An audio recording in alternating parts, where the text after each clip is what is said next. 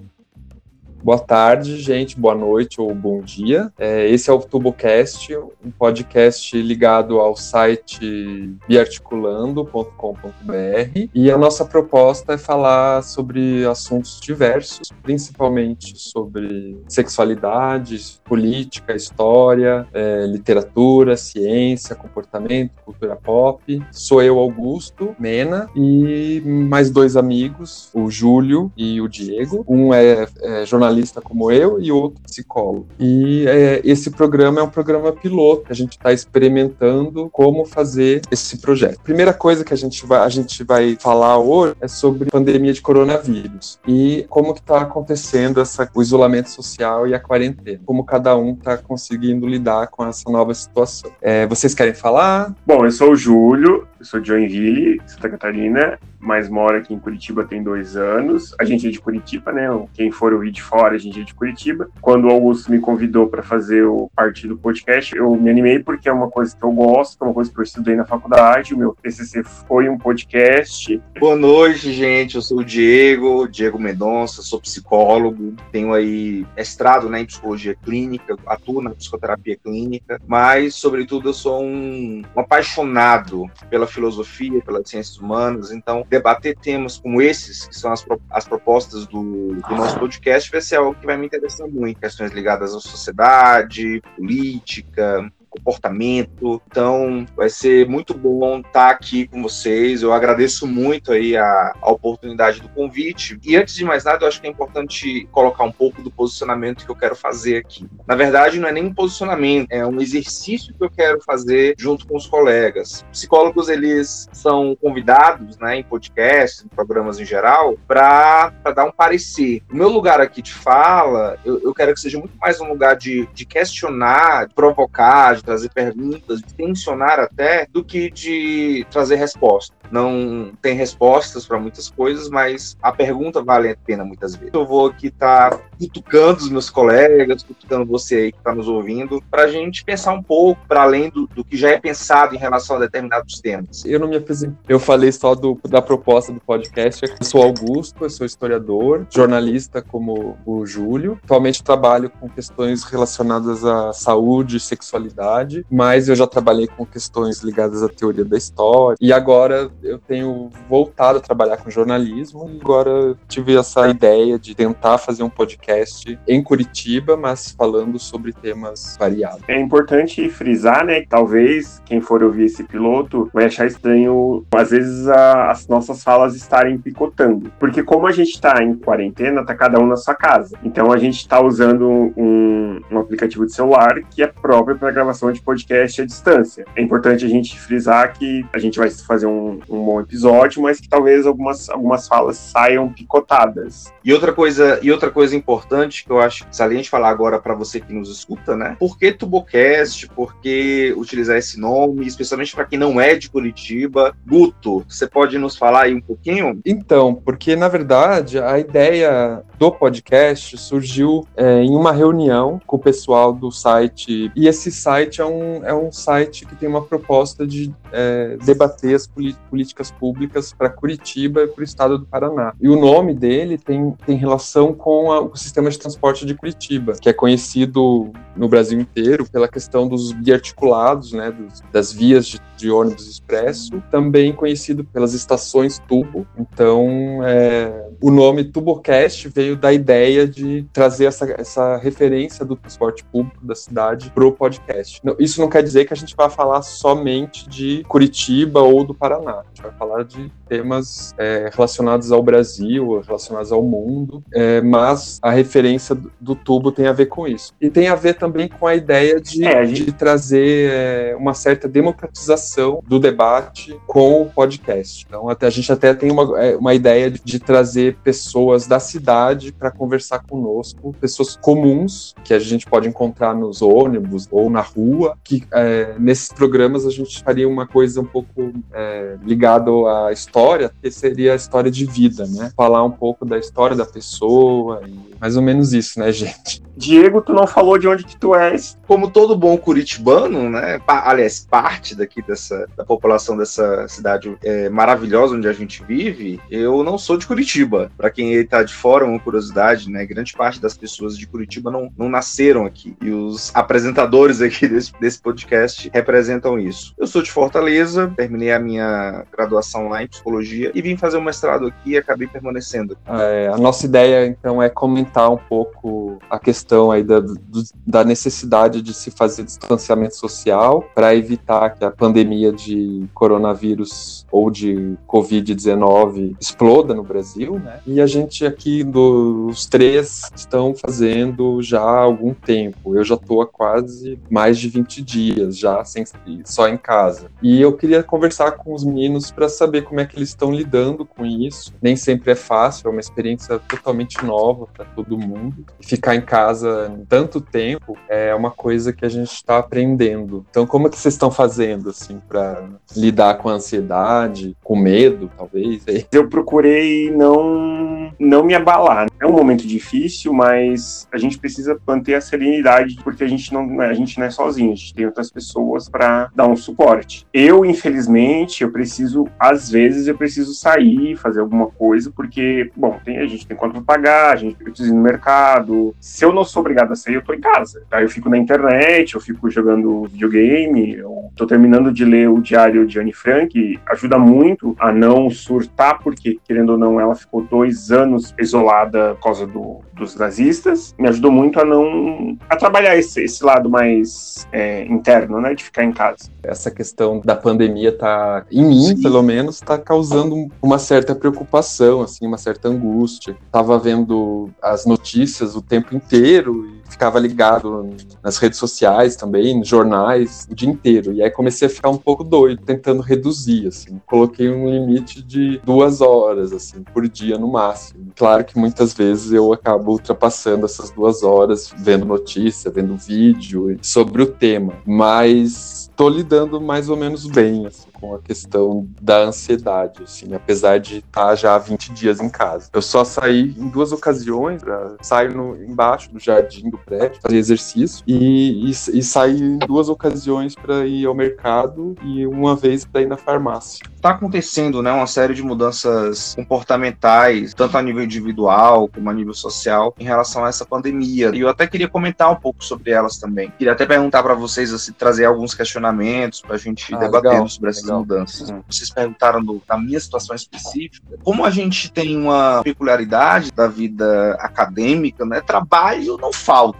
Eu troquei uma rotina por outra. É como se o mundo tivesse meio que paralisado para que eu pudesse pudesse me atualizar melhor de tanta coisa que eu estava devendo para mim mesmo, textos a serem produzidos, tantas coisas assim que agora eu estou tendo a oportunidade de fazer. Então, por um lado, isso é até positivo, mas é claro, eu prefiro ainda voltar com os hábitos aí da, da, da velha rotina, porque é uma situação que causa estresse, é uma situação que causa uma certa ansiedade, uma certa apreensão, né? A gente não sabe por quanto tempo, como as coisas vão estar, acaba gerando uma certa apreensão na pessoa, nas pessoas assim em geral. O que é que vai acontecer nos próximos próximos meses? Como é que vai ser esse processo? E é algo interessante da gente se questionar sempre, como eu estou nesse lugar. Acho que é interessante também a gente pensar, o próprio ambiente da casa mudou assim, de, de drasticamente. A gente agora tem uma relação com a nossa casa bem diferente do que acontecia há alguns, algumas semanas atrás. Antes a casa era o lugar do dormir, do, do estar com a família,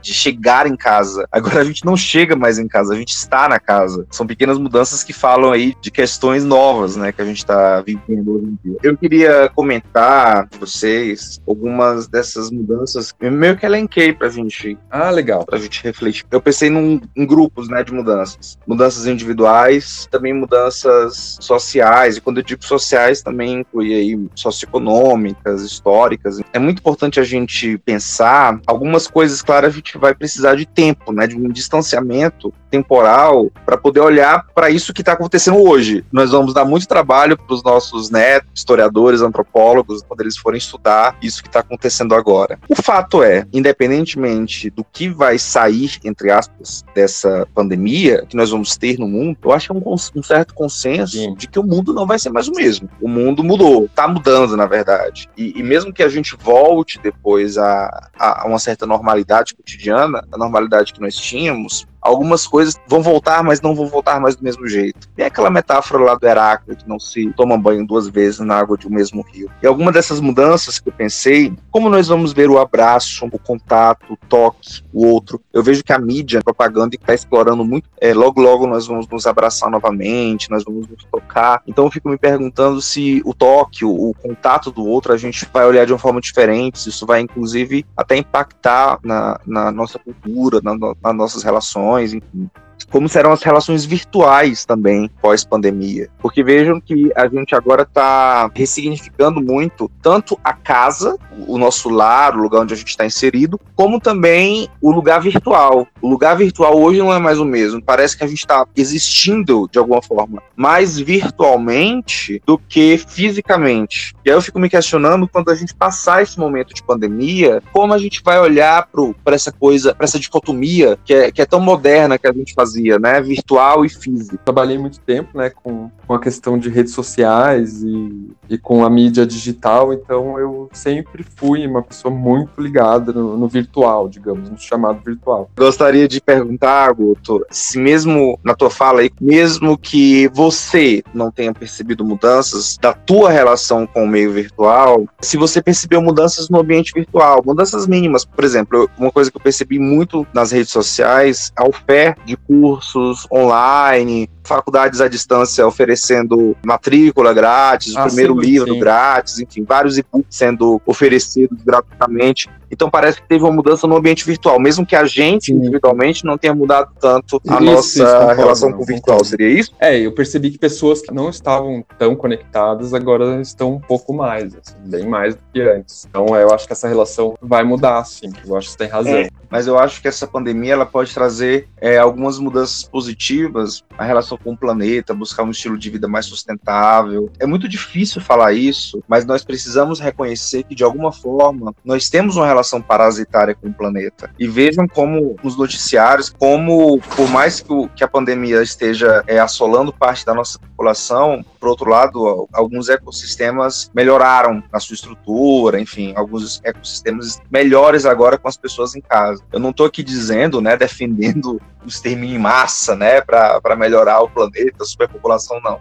Eu acho que é importante a gente pensar sobre isso, até para quando a gente voltar, é, voltar a essa normalidade cotidiana, a gente repensar nossos hábitos com as pessoas, nossos hábitos com o planeta e nossos hábitos conosco mesmo, né? Nossa relação conosco, valorizar mais algumas coisas talvez que antes nós não valorizávamos tanto, como um simples encontrar com os amigos na casa deles ou sair para uma festa. É, eu acho que isso pode trazer muitos aprendizados e nos fazer olhar para o mundo de outra forma.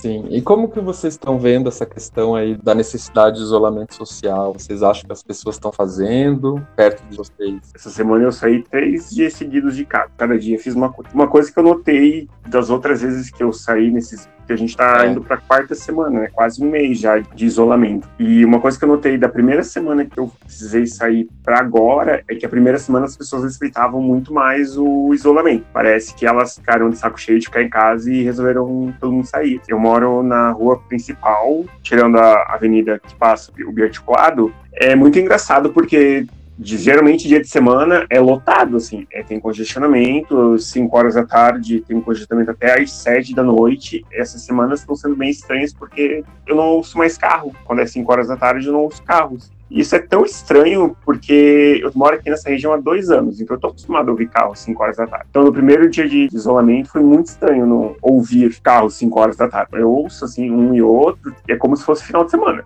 quase não tem movimento. É um pouco diferente, assim, ter, tipo, é, todo dia ser, ser final de semana, sabe? Eu sei que é pro nosso bem. Das, uma das coisas que, que a gente entende é que o isolamento social, ele meio que se tornou até um dever moral hoje. Você se isola, e isso é uma coisa que a mídia tem trabalhado muito, você se isola não apenas para se proteger, mas pra, para proteger outras pessoas. Por isso que o isolamento social, não adianta fazer o isolamento vertical, por exemplo, isolamento só de um determinado grupo. Ou você isola, ou você faz um isolamento total, ou não faz, porque não adianta. Que adianta você deixar, por exemplo, grupos de risco em casa e as outras pessoas voltarem à normalidade e acabarem adquirindo o vírus e passando para as pessoas que ficaram em casa. Então não adianta. O isolamento social hoje, ele é necessário necessário, ainda que seja um remédio, gosto de falar, um remédio muito amargo. E amargo, inclusive, para a economia. Independentemente de, de questões aí políticas, nós precisamos realmente compreender que nós precisamos estar preparados aí para o momento de recessão econômica mundial nos próximos meses. Isso é algo que vai significar desemprego, aumento de desemprego, comprometimento de determinados postos de trabalho. Eu, como profissional de saúde, eu prefiro ainda olhar para as vidas que estão em jogo nesse momento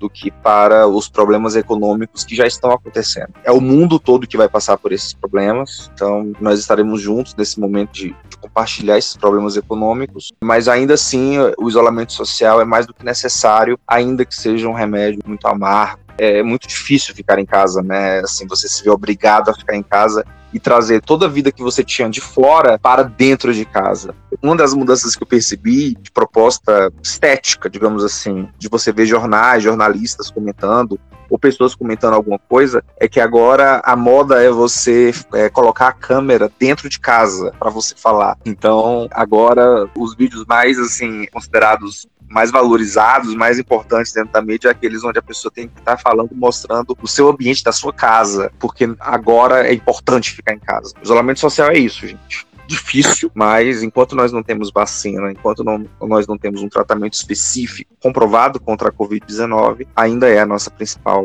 é, arma. Percebi nessas últimas duas semanas que muita gente não entendeu o isolamento social não é apenas uma arma você individualmente não pegar o vírus, para que as pessoas não peguem todas ao mesmo tempo esse vírus. Sim. e sobrecarregue Sim. o sistema de saúde, Sim. tanto o privado quanto o público. Perfeito. Ele não tem capacidade eh, no Brasil ou em qualquer lugar acho, do mundo de absorver uma quantidade tão grande. 20% das pessoas que pegam esse vírus acabam necessitando um leito hospitalar. Para diminuir essa quantidade de pessoas que vão se infectar com o vírus, o isolamento social é usado para fazer a curva ficar um pouco menor. Assim. É importante a gente. É como se fosse atrasar outras pessoas adquirirem o vírus, né? O problema é isso que as pessoas também não entendem, porque um dos argumentos que são utilizados é esse: a letalidade do, do vírus é baixa, de forma até preocupante. Em alguns países a letalidade não é tão é, baixa. No Brasil assim. já chegou a 5,5. No geral, vamos dizer que ela é baixa, né? Ou pelo menos a probabilidade de uma pessoa se agravar baixa. Mas o problema é que nós estamos falando de um vírus altamente contagioso. O problema é não é nem uma pessoa pegar o coronavírus, né? O problema é todo mundo pegar.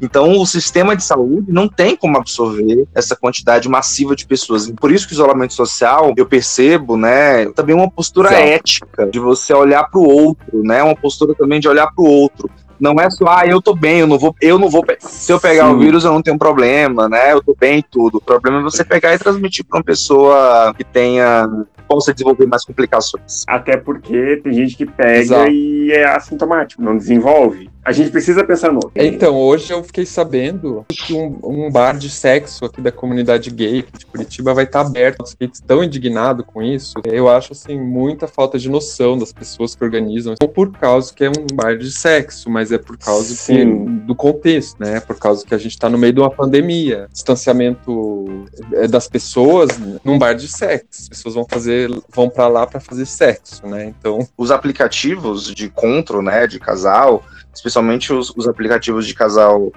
ah, para encontros, né, tanto de sexo como tentar, enfim, namoro, essas coisas, os próprios aplicativos que de alguma forma podem estar sendo prejudicados nesse momento, né, por uma baixa saída das pessoas de casa, os próprios aplicativos estão recomendando, né, que esse momento é um momento de em casa, de você no sexo em casa, né? Mas assim é, é complicado porque às vezes algumas instituições elas se aproveitam talvez desse espaço aí se aproveitam desse momento de estresse muito grande, né, de, de, tensão e até de depressão, né, que as pessoas vivem, e funciona como uma espécie de oportunidade de perigosa, oportunidade perigosa de aliviar as tensões, o estresse que está sendo causado por essa pandemia. Mas é uma opção extremamente perigosa e não aconselhada, né, nesse momento. Coloca em risco toda a comunidade LGBT por causa de um prazer momentâneo. É, na verdade, toda, toda a comunidade volta, né, toda a comunidade é? volta, porque nós estamos falando de um vírus vírus que se transmite pelo, pelo contato próximo por respiração. Nós não estamos falando de um vírus que, de baixa transmissão. Então, é, é essa a questão do problema do coronavírus, do novo coronavírus. Eu queria também fazer algumas provocações que eu pensei em termos sociais, assim, em termos de mudanças também que a gente pode pensar que podem acontecer no nível social, econômico, estrutural existe uma discussão que eu já vi em alguns sites de político e tudo, dizendo pelo fato de que a gente está hoje num cenário onde as empresas, pessoas precisam de uma forte ajuda governamental e o governo federal, ou pressão do Congresso, porque o governo federal a proposta era liberar só 200 reais de auxílio emergencial, graças a, ao Congresso brasileiro essa essa quantia foi aumentada, né, para 600 reais por pessoa para trabalhadores informais, enfim, e outras categorias categorias, tudo isso a gente está falando que de intervenção do Estado na economia. Então, alguns colegas é, da história, da política, da economia falam de uma possibilidade de um enfraquecimento do capitalismo, em especial um enfraquecimento do modelo neoliberal, que era até pouco tempo tão defendido por pessoas que hoje falam, por mais paradoxal que seja, hoje pessoas que falam de ajuda do governo. Países neoliberais da Europa estão fazendo esse tipo de conduta e parece que em momentos de pandemia como esse, o modelo neoliberal, ou seja, de um Estado mínimo, um Estado que não pode intervir tanto na economia, na vida das pessoas, parece que não funciona, né, de alguma forma, e a gente precisa aí repensar esse modelo socioeconômico. O que é que vocês acham disso? Eu sou um pouco cético nesse quesito, por mais que eu seja uma pessoa socialista, eu não acredito muito que o capitalismo vá morrer assim da noite para o dia, com essa pandemia que a gente está vivendo. Que sim, o, enfraquecimento é um caminho, digamos assim, é uma possibilidade, mas ainda vai demorar muito, querendo ou não, o poder do capital a, ainda sim. está nas mãos dos grandes. Enquanto, assim, historiador, eu não me sinto muito à vontade de fazer previsões, assim, mas eu também tenho um certo ceticismo, assim, porque o sistema capitalista é uma coisa que já se provou que se adapta a uma série de condições, assim. Eu vejo que talvez pessoalmente pessoas possam repensar algumas questões, assim, é, modo de vida, até questões de projetos pessoais, inclusive. Mas, em termos de projeto de sociedade, eu acho que existe, inclusive, a chance de que a epidemia piore a situação do mundo, assim, tendo em vista o que vem acontecendo, por exemplo, com a com a guerra comercial para comprar material médico. Eu não me arrisco a fazer nenhuma suposição. Existe sim uma mudança aí acontecendo, só que é difícil fazer qualquer previsão no, no momento, porque a gente está no meio dela. Por exemplo, o nacionalismo pode voltar com força por causa da questão das barreiras aí, né?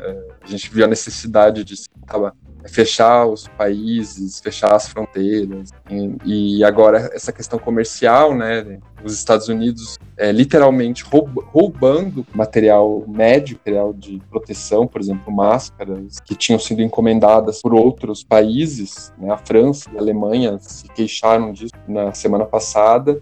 E recentemente agora a, a, o Nordeste também, né? A Bahia e o Maranhão queixaram também um carregamento estava vindo da China, ficou retido nos Estados Unidos. Então, eu acho que a gente tem a chance também da coisa degringolar para uma piora da situação em termos de civilização mesmo. Em termos micro, pensando no micro, com certeza a gente vai ter uma modificação comportamental aí, por causa da necessidade até do distanciamento físico. Estava vendo num debate nas, no YouTube ontem que um infectologista falava que provavelmente a gente vai ter que, por uns próximos três anos, que as máscaras vão ser utensílio de vestimenta quase. Esse vírus não vai desaparecer de uma hora para outra. Sim, a gente vai usar máscara por um bom tempo.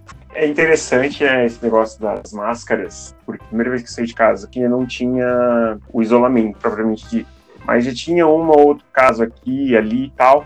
É a primeira vez que eu vi alguém de máscara na rua, eu fiquei chocado, assim, porque eu não esperava. A gente não tinha nenhuma informação factual do Covid. Aí a primeira vez que eu vi, parece que bateu a realidade. Foi interessante, eu olhei assim, a pessoa tá de máscara. A gente não tinha nenhuma informação a respeito do uso de máscara ou das outras medidas né, de segurança. Foi chocante, não vou, não vou mentir. Não foi. Foi, foi, foi bem chocante ver alguém de máscara a primeira Sim, vez. Mas vocês não acham que a gente tá rumando para uma situação parecida? O caminho tá se configurando aí é esse. É uma situação semelhante ao que a gente está vendo nos Estados Unidos e na Itália. Não o número de mortos ou questões mais médicas, mas o de digo é, eu... é, passando por outros campos, o que vai acontecer na, em cada cultura, em cada sociedade, a partir dessa pandemia, não vai ser algo tão homogêneo assim. Ainda que Sim. o efeito devastador da letalidade, né, e do agravamento do sistema público de saúde, isso com certeza transcende, né, realidades regionais. É, e o, o, outra questão também é como ela atinge é, classes sociais diferentes, né, isso é uma coisa que tem me preocupado bastante, assim.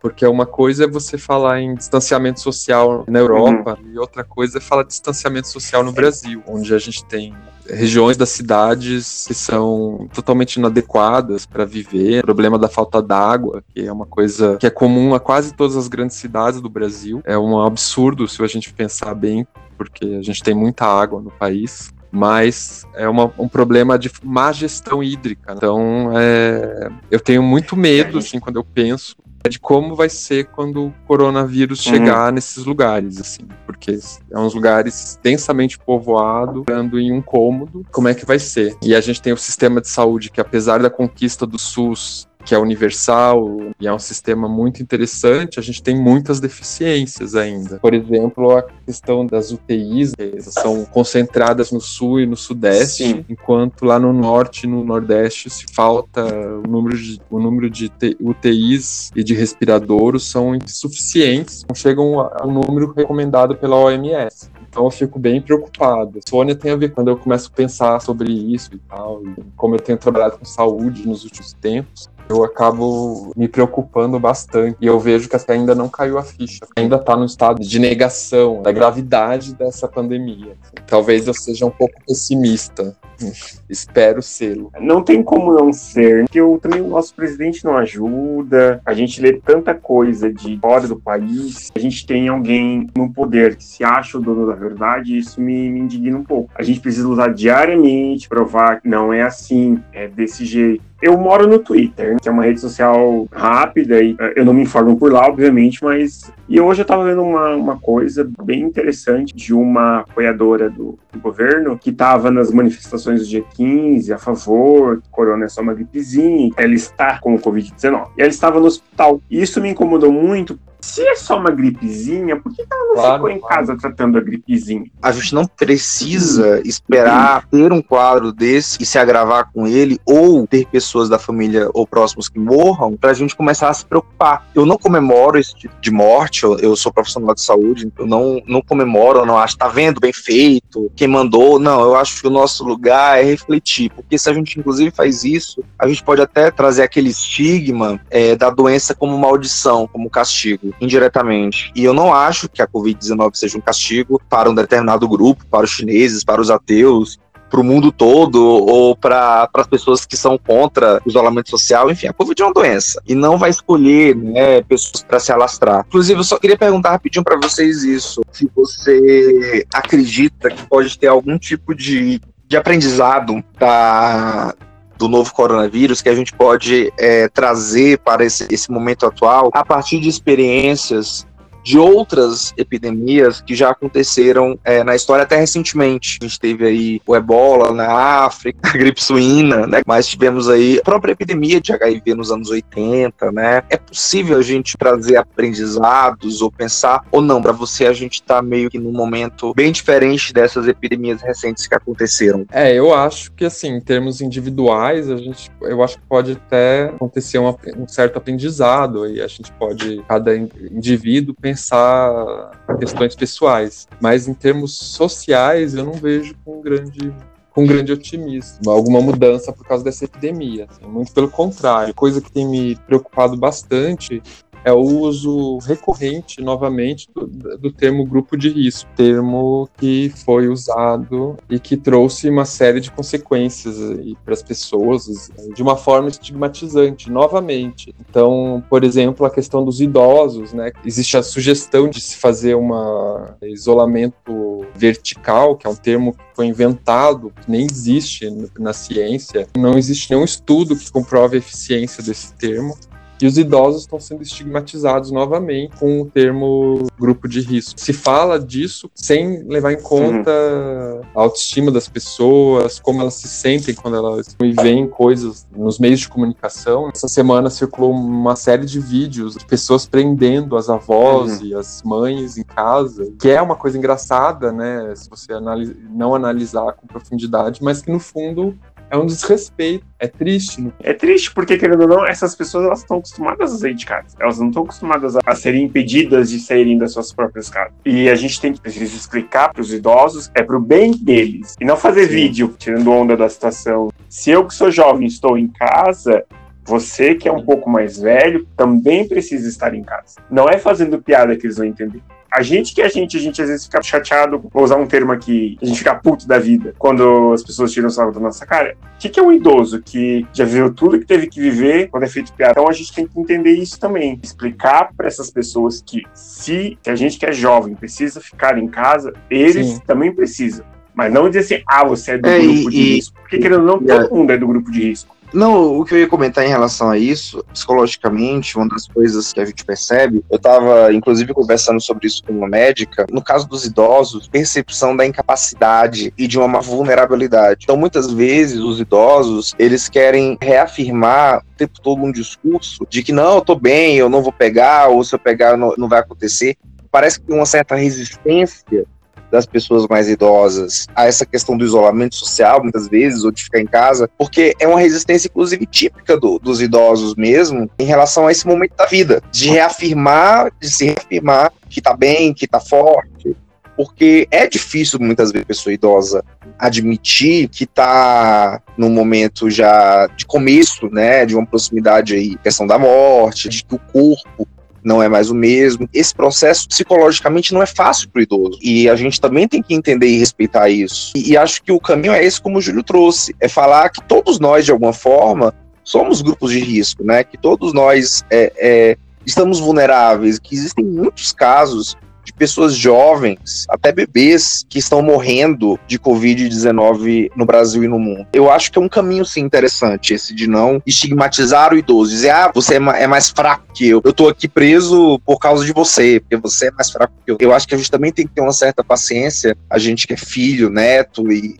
enfim, ou convive com idosos, de entender que essa certa resistência a medidas como essa, elas são até um pouco mais comuns, né, dentro dos idosos, faz parte desse perfil de personalidade personalidade, né? De não querer reconhecer as limitações do corpo, não querer reconhecer a proximidade com a finitude. Eu só queria também perguntar para vocês essa uhum. questão uhum. da estigmatização, mas não mais da estigmatização dos grupos de risco, mas de uma possibilidade de estigmatização das pessoas que tiveram Covid-19. É, eu ouvi recentemente um, eu ouvi recentemente um termo pejorativo já para pessoas que têm Covid-19. Falaram, ela tá coronada. E esse coronada, nesse discurso, me lembrou um pouco o discurso do AIDS, pejorativo, ou do Noia para o dependente químico. A gente sabe que existem série de doenças ou condições de saúde que recebem da sociedade uma espécie de julgamento moral ou de minimização enfim, da pessoa por ter passado por situação. Vocês acreditam que é possível no futuro a gente ter aí uma certa estigmatização das pessoas que tiveram Covid-19? No caso das pessoas que tiveram Covid-19, há uma cura espontânea por parte do corpo, né? Diferentemente de outras condições onde a pessoa convive ainda com o patógeno de forma mais ativa. Enfim, eu queria trazer essa questão da possibilidade de estigmatização das pessoas com Covid. Eu só queria fazer um comentário antes, só para concluir a questão da estigmatização com relação aos grupos de risco. Tem me preocupado muito, muitíssimo mesmo. A gente tem visto um certo discurso, assim, na boca principalmente de autoridades, principalmente do presidente. Não é exagero o que eu vou falar agora. Eu estudei essa questão no mestrado, da banalização da morte de alguns grupos. O presidente tem afirmado, seguidores deles têm repetido isso na nas redes sociais. É, algumas pessoas vão morrer e, e, é inevitável, inclusive chega ao ponto de se banalizar essa, é, essas mortes quase como desejadas como se essas pessoas fossem um custo para a sociedade. Eu queria lembrar o nome disso, o nome dessa banalização da morte dessas pessoas. O nome disso é nazismo. Eu sei que parece exagerado, mas não é. Eu estudei no mestrado de história que eu fiz um autor lido pelos é, nacional-socialistas. Então eu acabei entrando nesse tema, estudando bastante o nacional-socialismo, inclusive na, nas suas implicações éticas. E uma das primeiras coisas que aconteceram na Alemanha da República de Weimar foi a estigmatização dos doentes e das pessoas fragilizadas, pessoas é, idosas, é, pessoas com deficiência mental, deficiência física. Foram as primeiras vítimas do nazismo. Então me preocupa muitíssimo quando eu vejo assim a banalização de, disso, a morte né, de pessoas, como sendo algo aceitável. Mais me choca é, ver as pessoas reproduzirem. Então isso me preocupa muitíssimo. Como se fosse normal e natural pessoas com problemas de saúde morressem. Acho muito preocupante essa tendência, assim. E me preocupa mais do que ver é, esse discurso na boca do presidente. Ele é um idiota mesmo, já sabe disso. Algumas pessoas da imprensa têm apontado isso. São poucas pessoas, assim, que têm falado de, de quão grave é esse discurso uhum. de ah, algumas algumas pessoas vão morrer, como se fosse como se isso fosse inevitável. Penso assim, enquanto não morrer alguém, um pai, uma mãe, um filho, ou até mesmo um amigo. Então ela vai continuar pensando assim. A gente tem um presidente que reproduz esse tipo de pensamento, só reforça. E nesse momento a gente devia ter justamente o contrário, um, um, presidente, porque ele, querendo ou não, ele é a voz da nação. Infelizmente, ele é a voz da nação. A gente tinha que ter alguém na presidência que falasse assim: o Covid é uma coisa perigosa, precisam ficar em casa. É, ou, tudo bem, você hoje não tem, mas a gente não sabe amanhã. Seu pai está vivo, sua mãe está viva, seu filho está vivo, sua filha está viva hoje, amanhã a gente não sabe. Então fica em casa. Se você vê notícia de morte, não pense foi ele, não fui eu. Não, é uma vida a menos, um pai de família a menos, um, filho a menos. Precisa ter um pensamento. É o filho de uma outra pessoa, podia ser o meu filho. E a gente não tem essa pessoa, essa empatia. Nesses últimos anos, a imprensa ela perdeu um pouco do status de confiança. Tem confiança, mas ainda não é, não é uma confiança que era há uns 10 anos atrás, 15 anos atrás. Diminui essa confiança confiança. As pessoas hoje elas não se importam muito o que o, o, o jornalista fala. Isso é muito culpa nossa. Eu, eu digo isso como, como jornalista mesmo. Isso é muito culpa nossa. Porque a gente viu isso passar diante dos nossos é, olhos. Parte responsabilidade de alguns jornalistas, eu entendo, né? Existem bons e maus profissionais em todo o campo, mas eu acho que por outro tem a ver com outras, outros fatores mais externos mesmo, né? O crescimento aí das mídias digitais. Hoje em dia parece que todo mundo pode dar opinião, né? E pode replicar sem, sem constar a fonte. Todo mundo virou jornalista de alguma forma quando apareceram